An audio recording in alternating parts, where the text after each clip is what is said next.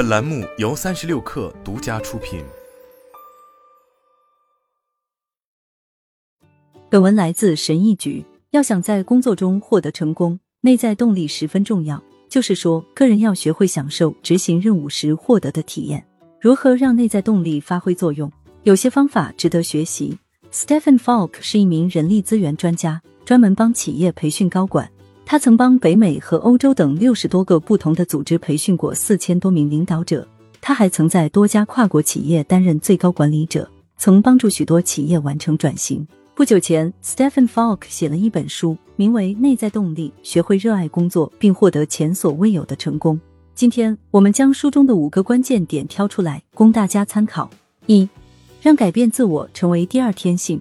所谓内在动力，就是指个人因某事本身而行动。动力来自于个人热爱执行活动时所获得的体验。当你积极面对挑战、克服困难、表现卓越和磨练技能时，大脑会获得成就感，于是就有了内在动力。为了生存，提升自我一直是一项中心策略。当我们不断进步时，大脑会给予奖励，这是自然之理。个人如果能控制好内在动力，就可以用更好的方式去挑战自我，在必要时磨练技能，从而打开内在动力开关。让它驱动我们前进。什么时候打开内在动力开关最好？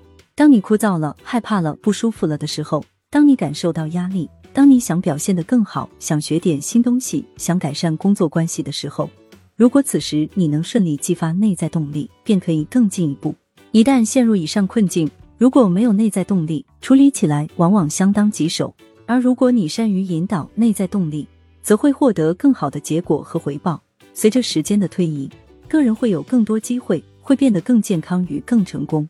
当你需要能量时，要学会挑战自我，要调整心态，要拥抱事实，相信执行任务的方式永远有改善空间。哪怕你已经表现卓越，也仍然有改进空间。节省能量是人之天性，谁都不愿意过度消耗能量。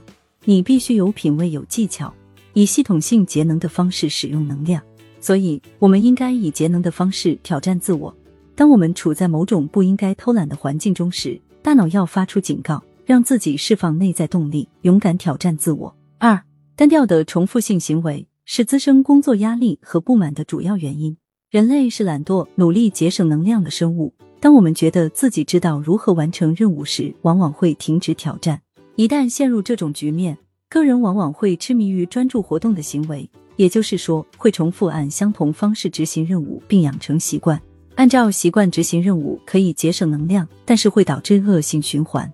慢慢的，我们会丧失洞察力，因为对于所做的事思考甚少。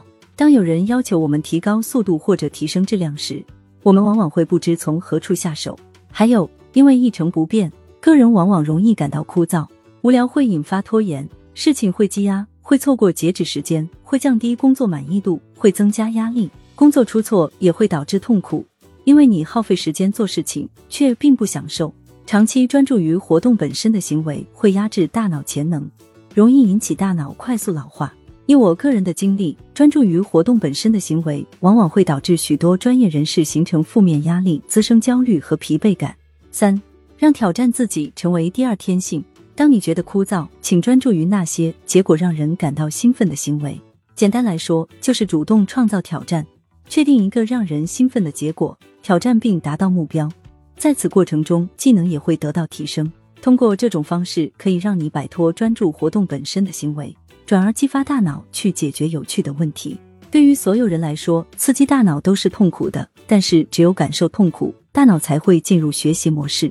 每天定下完成一到两个结果让人兴奋的任务目标，你就能大大削减这种学习和刺激大脑的痛苦度，因为你正在重塑大脑。让这种刺激行为变成第二天性，而且这一过程也不会消耗太多能量。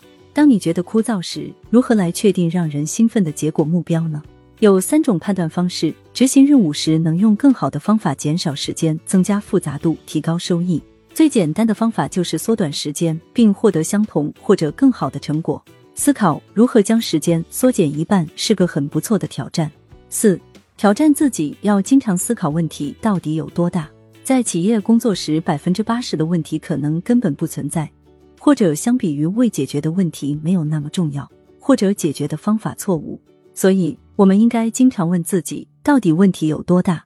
可惜我们经常不会追问自己，因为我们想节省能量，所以没有深入思考。面对问题时，你的大脑经常会发出警报。如果你无法理解问题本身，抗拒心就会更重。但当我们觉得自己完全确定的时候，往往就是犯大错的时候。问题以怎样的频率出现？它会造成什么负面后果？解决问题能增加什么价值？我们需要什么数据和事实来回答这一问题，且不会因自己或他人的意见和经验产生偏见。上面的问题你应该经常问一问，按照上述方法操作，直面问题本身，你的直觉就会更活跃。问题有多大？经常问一问，你会对事情的优先顺序，会让你能更好的安排优先事项。如果你理解到问题的严重程度，就可以将它与自己日程上的其他事情对比，来更好的调配时间和精力。如此一来，你会有更好的控制感，减轻压力，工作时也会更积极。经常这样做，还有利于处理情绪不良问题，例如与同事的关系。分析问题有多大，能帮你深入理解问题本身，设计出一套深思熟虑的解决方案。如果不是什么大问题，那就不要纠结。五、抛弃自负。一旦被自私的需求控制，个人就会变得愚蠢，视野也会变得狭窄。此时，你只会关注与自己有关的东西。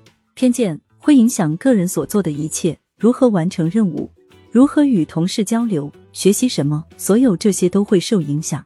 所以，应该将你的自负抛在家里，不要带到公司。交流之后，应该多听听别人的反馈。当你日复一日这样做，大脑就会从个人需求上移开。与此同时，当你寻求别人的意见时，别人也会感受到被尊重，他们会觉得自己很重要和有影响力。你自己呢？你会听到不错的建议，让自己进步，知道别人是如何想、如何看的。而随着时间的流逝，你能从别人身上得到更多的回报，